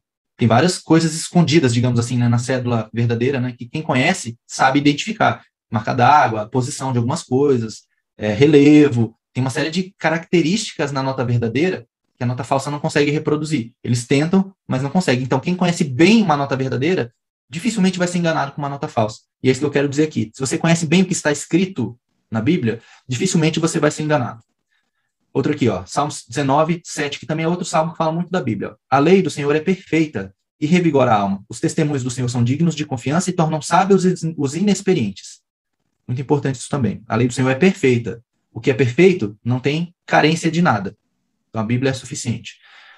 Paulo, falando para os Gálatas, ali em Gálatas 1, de 6 a 9, ele diz assim: ó, Estou muito surpreso em ver que vocês estão passando tão depressa daquele que os chamou na graça de Cristo para outro evangelho, o qual, na verdade, não é outro. Porém, alguns que estão perturbando vocês e querem perverter o evangelho de Cristo. Mas, ainda que nós, os apóstolos, ou mesmo um anjo vindo do céu pregue a vocês um evangelho diferente daquele que temos pregado, que esse seja anátema. Anátema é uma palavra muito forte, o significado dela é maldito ou amaldiçoado, coisa assim. Como já dissemos, e agora repito, se alguém está pregando a vocês um evangelho diferente daqueles, daquele que já receberam, que esse seja anátema. Que estava acontecendo ali com os Gálatas, só para contextualizar? Eles estavam desse jeito. Não, é o evangelho mais oração, é o evangelho mais reunião, sei lá das quantas, é o evangelho mais essa prática aqui, mais aquilo ali, mais aquela coisa do judaísmo, mais aquele, aquela tradição. Não. O evangelho, ele é suficiente, ele sozinho. Não precisa de mais nada. Mais nada, é isso que Paulo está falando. E se alguém vier, mesmo que seja do céu, um anjo, dizendo para vocês, ó, não, agora é o seguinte, agora não é só mais a Bíblia. É a Bíblia e esta nova revelação que eu estou dando aqui para vocês. Ou esta nova doutrina que foi revelada aqui para os líderes da igreja. Que normalmente é para o líder que revela, né? não revela para o membro, é para o líder, né? Se isso acontecer, Paulo advertindo que essa pessoa seja anátema, seja maldito. Então, a gente precisa cuidar com isso também, gente. Tem muito disso hoje em dia, infelizmente. Atos 17, 10 e 11 diz assim, ó. E logo os irmãos enviaram de noite Paulo e Silas a Bereia, que era uma cidade. E eles, chegando lá, foram à sinagoga dos judeus. Ora, estes, os bereanos, né, foram mais nobres do que os que estavam em Tessalônica, que é outra cidade, porque de bom grado receberam a palavra examinando cada dia nas escrituras se essas coisas eram assim. O que, que acontecia? Paulo ia de cidade em cidade, ele ia nas sinagogas e ele pregava o evangelho na sinagoga para os judeus. E lá em Bereia, o pessoal comparava o que Paulo pregava com a Bíblia. Eles iam lá na Bíblia, peraí, você falou isso aqui? Vamos ver o que, a Bíblia diz a respeito. Ah, tá certo, é isso mesmo. É isso que eles faziam. E essas pessoas foram consideradas mais nobres porque faziam isso. Então faça isso também. O pregador lá pregou qualquer coisa. Ele pregou sobre, sobre é, Danal. Peraí, quem que é Danal? Deixa eu procurar na Bíblia esse cara aí. Esse cara existe, é valente mesmo, do jeito que ele fala. Por aí vai. Tá? É, é bom a gente fazer isso. Vamos ver a Bíblia dar amparo para esse tipo de pregação, de afirmação. A gente precisa fazer isso, tá, gente? E aí, muito do que eu estou falando, né? Cuidado com as distorções. É, Satanás, lá em Mateus 4, quando ele tentou Jesus, ele distorceu a Bíblia. Ele falou: Senhor Jesus, ó, não é bem assim. Se joga daqui de cima, que os anjos vão vir, porque está escrito lá no Salmo que aos teus, aos teus anjos dará ordem a teu respeito, para que você não tropece em nenhuma pedra. Então pode se jogar daqui de cima. Então ele pegou a própria Bíblia e deu aquela distorcidinha para tentar enganar Jesus. E lá no Éden é a mesma coisa. Satanás tentou Eva, enganando ela com a própria palavra de Deus. Foi, foi isso mesmo que Deus disse? Não foi bem assim que Deus disse. A gente tem que tomar cuidado, tá? Olha só o que Pedro diz na carta dele, lá no capítulo 3, é, no verso 15 a 18. Considerem a longanimidade do Senhor como oportunidade de salvação, como também o nosso amado irmão Paulo escreveu a vocês. Então, Paulo e Pedro se conheciam, obviamente, e Paulo, ele era citado por Pedro, em alguns casos, né? Como, como aqui. É, como o irmão Paulo escreveu a vocês, segundo a sabedoria que lhe foi dada, ao falar a respeito destes assuntos, como, de fato, costuma fazer em todas as suas cartas. Nelas, há certas coisas difíceis de entender. Ele reconhecia que Paulo escrevia umas coisas difíceis. Que aqueles que não têm instrução e são instáveis deturparão, ou seja, vão alterar, vão adulterar o que Paulo falava, como também deturparão as demais escrituras para a própria destruição deles. Portanto, vocês, meus amados, vistos que já sabem disso, tenham cuidado para que não sejam arrastados pelo erro desses insubordinados e caiam da posição segura em que se encontram. Pelo contrário, cresçam na graça e no conhecimento do nosso Senhor e Salvador Jesus Cristo. A, a ele seja a glória, tanto agora como no dia eterno. Então, aqui é o alerta de Pedro. Né? Vou falar rapidamente sobre interpretação bíblica. Não dá tempo de ensinar nada sobre interpretação bíblica aqui. Eu quero só dar para vocês um, panorama geral, tá? Então eu vou falar bem rápido sobre isso, porque é um pouco técnico também. Mas sobre interpretação bíblica, existem três regras principais de interpretação bíblica. São essas aqui, ó. A primeira regra é contexto. A segunda regra é contexto. E a terceira regra é contexto. O que isso quer dizer? Não leia a Bíblia fora do contexto. A gente viu lá no vídeo no início. Eu peguei o vídeo tirei ele do contexto. E aí ele passa uma mensagem. Agora, se você entende o contexto, é outra mensagem que está ali.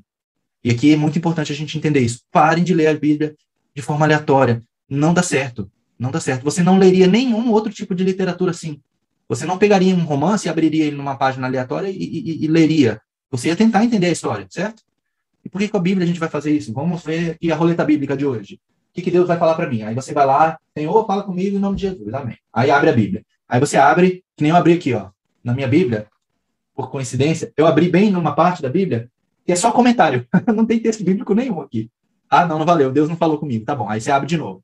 Aí você abre lá é, Lamentações de Jeremias. Só texto pesado. Só condenação por pecados e não sei o quê. Ah, não, Deus não falou comigo hoje. É? É assim que funciona? Então, se, se você abre num texto, vou abrir lá, ah, abriu no Salmo. Deus vai te fortalecer, vai te guiar. Ah, glória a Deus, Deus falou comigo. Aí você abre Lamentações de Jeremias, que é um texto ruim, então Deus não falou sabe? A gente tem que parar de fazer isso, gente. A gente não pode fazer isso. Eu não estou dizendo que Deus não pode falar conosco assim. Deus fala também. Agora, isso é uma situação muito específica. A gente não pode querer fazer essa caixinha de promessas da Bíblia, porque a Bíblia não é uma caixinha de promessas. A gente precisa ler e entender o texto bíblico. Por que, que Deus disse aquelas coisas difíceis? E como isso se aplica para mim? É isso que a gente precisa pensar quando a gente lê um texto difícil. Não ignorar o texto difícil porque é difícil, sabe? Então a gente tem que tentar entender as coisas sempre dentro do contexto delas, tá? E aí, na Bíblia, você tem vários estilos literários, como eu já falei na semana passada, e você tem também é, alguns tipos de, de escrita que você tem literalidade, você tem tipologias e alegorias. Literalidade é o próprio texto, né? Ele já diz o que ele quer dizer. Você tem tipologia, você tem símbolos dentro do texto, que eles têm tradução no próprio texto. E você tem alegorias, que são histórias, são as parábolas, são coisas que você sabe que o escritor ele escreveu com um sentido figurado. Tá? Então, são características do texto que você precisa reconhecer para você interpretar bem. Então, você não vai interpretar tudo como alegoria, como muita gente faz. Tu pega, pega qualquer texto bíblico, principalmente do Antigo Testamento, é, o povo gosta muito de fazer alegoria do, do Antigo Testamento, e pegar e transformar as histórias em outras coisas. Não, isso aqui não quer dizer isso. Isso aqui é um, um mistério. Isso aqui é precisa de revelação. Não estou dizendo que não exista alegoria. Existe sim. Eu já falei algumas aqui. Por exemplo, a história de Abraão com Isaac é uma alegoria. A gente consegue entender isso. Está falando de Jesus. Mas por quê? Porque lá na frente a Bíblia vai falar sobre isso de novo. E, e, é muito claro que ali existiam símbolos que são traduzidos em Jesus. Então é muito claro. Mas não é todo o texto que é alegórico. E isso aqui é um alerta que eu faço, porque é importante a gente entender que nem tudo é alegoria, nem tudo é tipologia, tem muita coisa que é literal, e a gente precisa ler como literal, tá bom? Só para provar que existem os tipos, a Hebreus 10 diz assim, ó. Ora, visto que a lei tem sombra de bem-vindouros, não imagem real das coisas, nunca jamais pode tornar perfeitos os ofertantes, com os mesmos sacrifícios que, ano após ano, perpetuamente eles oferecem. Só para explicar isso aqui rapidinho, esse aqui está isolado. Né? O escritor de Hebreus aqui está falando sobre os sacrifícios, que as pessoas faziam sacrifícios para receber perdão. Era assim a lei do Antigo Testamento. Só que o que ele está dizendo é que esses sacrifícios do Antigo Testamento eles eram uma sombra de algo que estava no futuro, estava projetado no futuro, e que eles ainda não conseguiriam ver, não conseguiriam entender, mas que agora era possível entender. E que os sacrifícios antigos, eles não serviriam mais para perdão de pecados, porque ano após ano você precisa fazer o sacrifício. Só que agora ele está falando, né, se vocês continuarem lendo o texto aqui de Hebreus 10, que Jesus veio e ofereceu o sacrifício definitivo por nós. É isso que ele está falando aqui. Mas eu, eu, trouxe esse versículo que está isolado aqui para falar sobre isso aqui, ó, sombra dos bens vindouros, não imagem real das coisas. Tem muitas coisas que são sombras, são tipos que apontam para algo que está do outro lado, digamos assim. Então eu sempre dou o exemplo da mão. Se eu pegar a minha mão, projetar uma, uma luz sobre a minha mão, ela vai fazer uma sombra aqui embaixo. Se você vê a sombra da minha mão, você consegue ver que é uma mão. Ah, essa é a sombra de uma mão. Mas você não consegue dizer qual é o tamanho exato da minha mão, qual é a cor da minha mão, qual é a textura da minha pele. Tem alguma característica especial na minha mão, na pele? Tá machucado, não tá? Você não consegue ver essas coisas, porque você está vendo só a sombra. Então, o que o escritor está dizendo aqui é que a lei, as coisas da lei, eles apontavam para algo que estava no futuro que as pessoas ainda não conseguiriam compreender. Então, era só uma sombra. Então, os tipos existem, a gente sabe. E aí, o tipo mais que eu gosto mais de, de citar é a serpente do deserto. Rapidinho essa história aqui, tá? Essa história é lá do Antigo Testamento, lá em Deuteronômio, ou Números. Sempre esqueço, gente. Não, Números, Números 21. Então, essa história está lá em Números 21. O que estava acontecendo? O povo estava pecando, aí Deus mandou um juízo sobre o povo. Aí vinham serpentes e picavam as pessoas. Aí o povo começou a, a morrer e tudo mais, aí Moisés foi lá interceder pelo povo. Senhor, é, para com a praga aí e tudo mais. Aí Deus mandou Moisés fazer o seguinte: faz o seguinte então, Moisés. Pega aí, constrói uma serpente de bronze e pendura ela numa haste. E todo mundo que olhar para a serpente que você fizer, essa serpente de bronze, vai ser curado do veneno das serpentes que picarem eles. Isso é um tipo. De quem? De Jesus. Porque Jesus foi pendurado numa haste, no madeiro, na cruz. Para quê? Para que aquele que ia morrer, que estava envenenado pelo pecado, pudesse ter a vida. Aí alguém vai dizer assim: ah, mas Jesus é a serpente, não é Satanás que é a serpente? Sim, Jesus é a serpente. Isso está explicado na própria Bíblia também. Que vai dizer que Cristo nos resgatou da maldição, se fazendo maldição por nós. Está lá em Gálatas 3. Tá? Então, Jesus ele se fez como maldição por nós, para que nós pudéssemos ser salvos da maldição que estava sobre nós. Então, é um tipo que está explicado na própria Bíblia. Então, quando você tem essa tradução do tipo na própria Bíblia, você pode ter segurança de interpretar o texto bíblico. A última coisa sobre a interpretação bíblica, só explicando rapidinho, exegese contra exegese. O que é exegese? É um termo técnico, todo mundo já deve ter ouvido falar, alguém falando mal de exegese, ah, porque esse negócio de exegese, hermenêutico, isso não tem nada a ver. Infelizmente as pessoas falam isso, mas exegese nada mais é do que interpretação de texto. É você extrair do texto o, o contexto dele, o significado dele. Exegese é você imputar ao texto um significado que ele não tem. E é isso que muita gente faz. E aí, só para mostrar isso para vocês, vou falar sobre alguns textos fora de contexto aqui. A gente está terminando já, tá, gente? Esses textos que estão na tela aqui são muito tirados de contexto. Existe um jargão metodológico que diz assim: ó, texto fora de contexto é pretexto.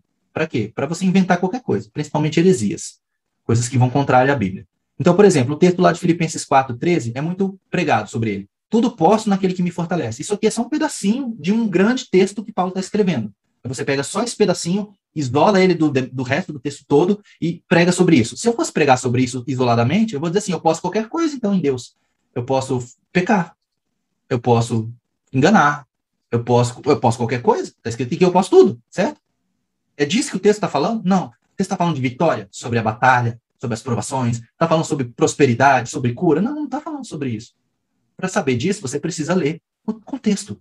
Do que, que Paulo estava falando ali rapidamente? Ele estava falando assim: eu sei o que é ter fartura ou o que é ter escassez. Eu sei o que é passar necessidade e o que viver com abundância. Mas essas coisas não, não, me, não me afetam mais. Por quê? Porque tudo posso naquele que me fortalece. O que, que Paulo estava dizendo ali? É que não depende das circunstâncias externas. Eu não vivo pelas circunstâncias, eu vivo pelo propósito de Deus na minha vida. É isso que ele estava falando. Mas você só entende isso se você lê o contexto. O texto de Mateus 7, não julguem. E aí as pessoas esquecem todo o resto que Jesus fala depois disso, né? Tem até um memezinho que eu vi esses dias aí, né? Era o texto, não julguem o resto tudo rabiscado, assim, né? Só isso. As pessoas esquecem que tem mais coisas sendo ditas aqui depois. Jesus estava falando para não julgar, para que a gente não seja julgado. Porque da mesma forma como a, como a gente julgar, nós seremos julgados também. E ele ainda adverte: você não seja hipócrita. Não queira tirar o cisco do olho do seu irmão se você tem um pedaço de pau enfiado no seu. Primeiro tire a trave do seu olho para você enxergar bem, aí depois você ajuda o seu irmão a enxergar o erro dele. Então é disso que Jesus estava falando. Não é que não, você não deve julgar, você deve julgar sim. Porque como é que a gente vai distinguir o erro se a gente não fizer um julgamento? A gente precisa fazer julgamentos. Óbvio que a gente não pode ser um hipócrita e falar mal de outro sendo que você faz a mesma coisa. É isso que Jesus estava falando para os fariseus ali. Esse aqui também, campeão esse, ó. E o Senhor te porá por cabeça, não por cauda, e só estarás em cima, não debaixo, vírgula. E o texto continua, mas ninguém lembra da continuação. Alguém sabe o que está depois disso aqui? O que, que tem aqui depois da vírgula? Vamos ver se alguém sabe.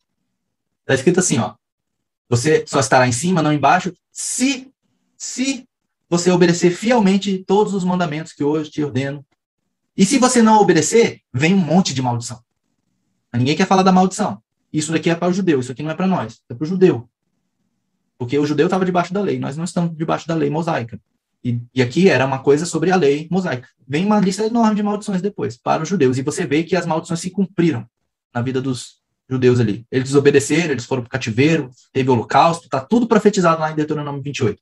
Depois, se vocês quiserem, leiam. Mas as pessoas pegam isso aqui e prega, faz uma pregação. Irmão, você tem que ser vitorioso porque você é cabeça, não é cauda. Tem que estar por cima, não por baixo. Tudo bem. Você quer viver essa promessa de Deus? Ok, viva a condição dela também. Deus tem uma condição para essa promessa. É se você obedecer fielmente todos os mandamentos. Você obedece? Sim. Então, beleza. Vai lá, Senhor, ok, eu obedeci. Agora eu quero a recompensa. Eu quero a promessa. Senão, não adianta. Esse aqui também é campeão. 2 Coríntios 3, 6. Ponto e vírgula. Porque a letra mata e o espírito vivifica. Peraí. Eu comecei com ponto e vírgula de propósito. Por quê? Porque antes aqui tem alguma coisa. A, a conclusão da, da, da ideia de Paulo é aqui. Mas antes, ele está falando sobre um montão de coisa. O que, que ele está falando? Que a letra é a Bíblia. A Bíblia é a letra? A letra mata? Se você lê a Bíblia na letra, você morre, né? O que os irmãos aí, pregadores aí, vão dizer, né? Irmãos, você não pode ler a Bíblia na letra. Você tem que ler além da letra. Não, não é isso que a Bíblia ensina. A Bíblia ensina a gente a ler a Bíblia do jeito que ela está escrita. Agora a gente tem que entender a Bíblia. É diferente. A letra não mata, não. Se você lê a Bíblia, você vive. E vive bem. Glória a Deus. Agora a gente tem que entender o que, que Paulo estava falando. Paulo estava falando da letra da lei, a lei de Moisés. Porque a lei de Moisés ninguém consegue cumprir. A lei é boa, mas ninguém consegue cumprir. Então, por causa dela, as pessoas morrem. Porque você não consegue se salvar a si mesmo. Mas o Espírito vivifica, porque o ministério do Espírito Santo é o ministério da reconciliação com Deus, da redenção. Então é isso que Paulo está falando. Outro. Mas buscai primeiro o reino de Deus e a sua justiça. E todas estas coisas vos serão acrescentadas. Aí as pessoas tiram o estas, tira isso aqui. Não, é todas as coisas serão acrescentadas. Não é isso que a Bíblia diz. A Bíblia não diz que você vai ter todas as coisas, não. Diz que você vai ter estas coisas. E estas coisas? Aí você tem que entender o que, que do que, que Jesus estava falando aqui. Do que comer, do que vestir, o sustento. É disso que ele estava falando. Se você buscar primeiro o reino de Deus, não se preocupe com isso. Porque o Pai sabe que vocês precisam dessas coisas. Ele alimenta as aves, a erva do campo. Ele não vai alimentar vocês? É disso que Jesus estava falando. Mas também é um texto fora de contexto aqui. E esse daqui também é tirado de contexto. Mas em todas essas coisas, somos mais do que vencedores, por meio daquele que nos amou. Aí as pessoas tiram eh, todas estas coisas e diz assim: em todas as coisas, em todas as coisas, somos mais do que vencedores. Então, irmãos, tem que vencer e prosperar e não sei o que e tal. Aleluia, glória a Deus. Não é isso que está dizendo. Aí você precisa ler o texto e de que, que Paulo está falando? Que é estas coisas que Paulo está falando. Tá? Aí você tem que ler. O capítulo 8 de Romanos é fantástico, vale a pena ler. Para finalizar, a gente tem mais uma atividade aqui. Quem quiser participar, depois tem o vídeo que eu falei, tá? São três minutos o vídeo. Me ajudem aí, por favor. A gente vai montar um quebra-cabeça. E a Bíblia, às vezes, para algumas pessoas, é um livro difícil de ler e eu reconheço que não é um livro fácil.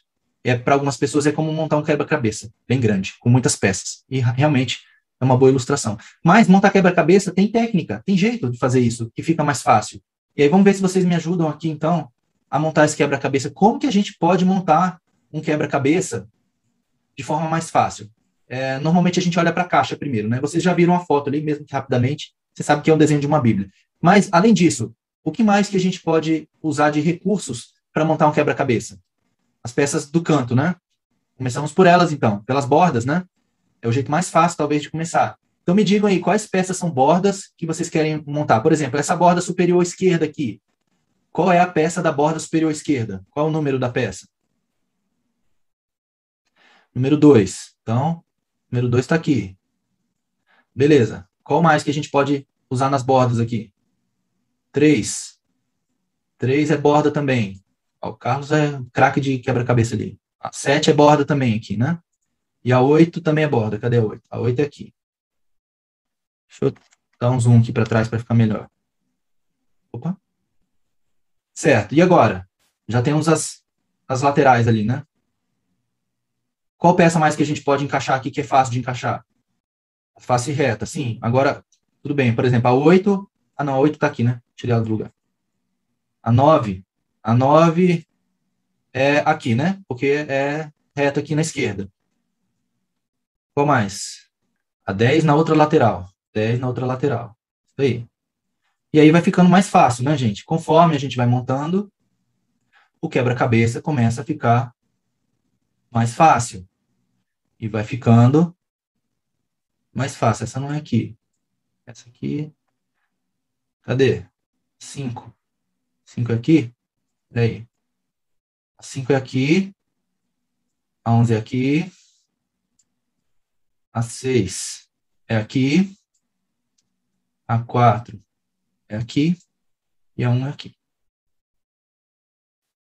E é assim que monta um quebra-cabeça, não é? Você começa pelo que é mais fácil, pelo que faz mais sentido. E depois que você já tem essa parte das bordas montada, você começa a preencher o centro com algumas coisas. E a Bíblia é igualzinho, gente, igualzinho. Você começa pelo que é mais fácil. Comece pelo Novo Testamento. Comece por uma versão da Bíblia mais atual, mais com linguagem mais fácil de ler. Depois você lê uma versão mais acadêmica, se for o caso. Mas para você entender o contexto geral, comece por uma parte mais fácil. Começa pelos Evangelhos, depois lê a carta aos Romanos, lê o livro de Atos, Aí você lê um livro do Antigo Testamento, lê um livro que tem mais histórias, tipo o livro de Gênesis, ou 1 Samuel, tem bastante história, ou o livro do Êxodo, tem bastante história. Aí você volta para um outro do Novo Testamento e lê, e aí você vai montando aos pouquinhos o quebra-cabeça. E cada vez que você vai encaixando algumas peças, vai fazendo mais sentido a outra peça. Ah, é por causa disso que isso está escrito, é por causa daquilo que isso aqui aconteceu. E vai fazendo sentido, vai fazendo sentido, vai fazendo sentido, e eventualmente você vai entender essa figura completa aqui. Faz sentido essa ilustração? Espero que sim. O último slide aqui agora. Eu vou pôr o vídeo, tá? São três minutos. Eu fiz um corte aqui do vídeo, tá? É um documentário. Eu espero que só. Eu só quero mostrar uma coisa para vocês, depois eu vou contextualizar aqui, tá? Vejam aí. Near the Korean DMZ Demilitarized Zone Line, a missionary organization is flying balloons. Hanging on the balloons are copies of the Bible. 아, 지금은 성경책, 신약을 조그맣게 만들었어요. 그 성경책을 지금 어, 풍선으로 해서 날리고 있는 중입니다. One, two, three. I'm going to count three. One, two, three. 작년에는 어, 6만 권 정도 보냈고요. 그 다음에 이번 해에는 어, 한 7만 권 정도 보내고 있습니다. The balloons are headed for North Korea.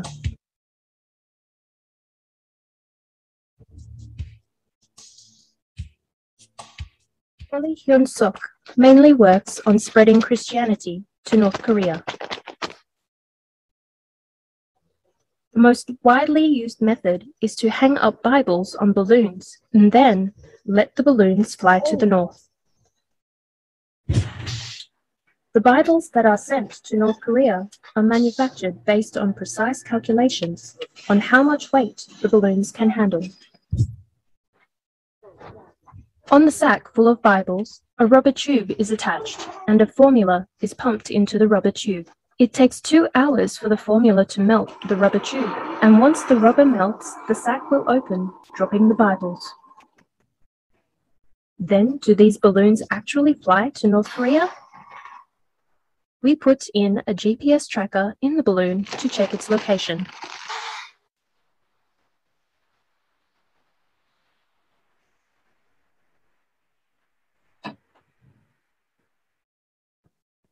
GPS를 이 풍선 안에다 넣어서 한번 어, 날려봤어요. 그런데 정말로 이 북한에 들어갔고요. 여기가 객성하고 굉장히 가까운 곳인데 거기 여기 주위에는 한 다섯 개, 여섯 개의 그 마을이 있었고요. 저희는 이 마을에 직접 떨어지지 않은 게 너무 다행인 것이 마을에 떨어지면 일단 거기 비상 경보가 울리거든요. 그래서 비상 경보가 울리면 그 사람들은 집 밖으로 나오질 못해요. 어, 그렇게 해서 수거를 하거든요. 북한에서는. 그래서 산에 떨어졌기 때문에 좋은 결과가 나왔다고 생각하고요.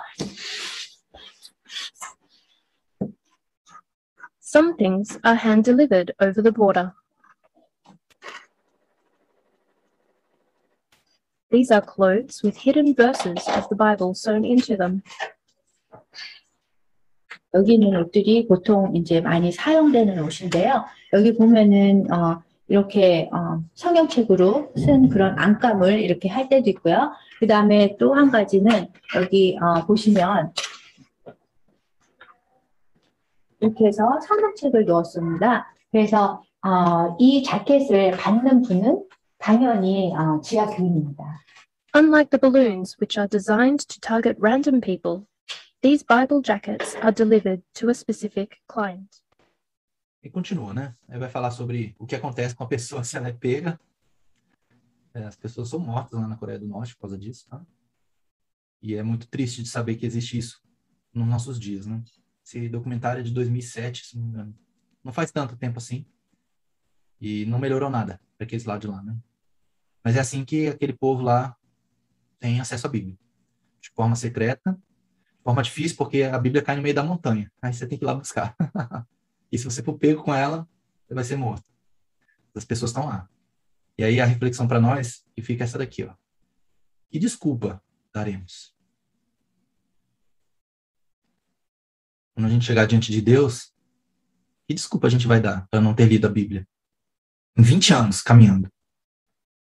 Não li a Bíblia nenhuma vez. Que desculpa que a gente vai dar? Tinha muita atividade no meu dia? Não tenho tempo?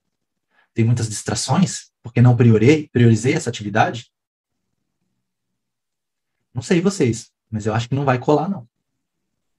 Basta Deus pegar nosso histórico de acesso a redes sociais. Você tinha tempo. Você tinha tempo. Então agora é a hora da gente mudar isso, gente.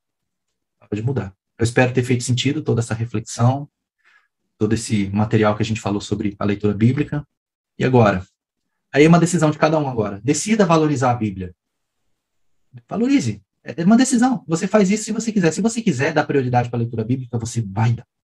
A gente lá no início, a gente incentivou vocês.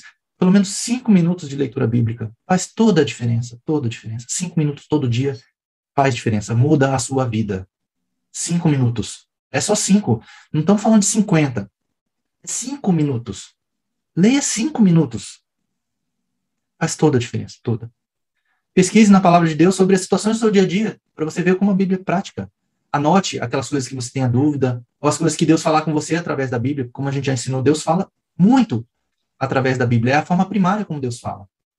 Escolha um versículo para memorizar por semana, é muito bom memorizar os versículos. Você fica com a sua arma com munição, eu digo sempre. É como se você estivesse carregando uma arma com munição. E viva a palavra. Não adianta também a gente só ler e a gente não viver. A Bíblia é um livro para pôr em prática. E é isso, gente. E é isso, gente. Um bom fim de semana para vocês. Deus abençoe e até a próxima. Tchau, tchau.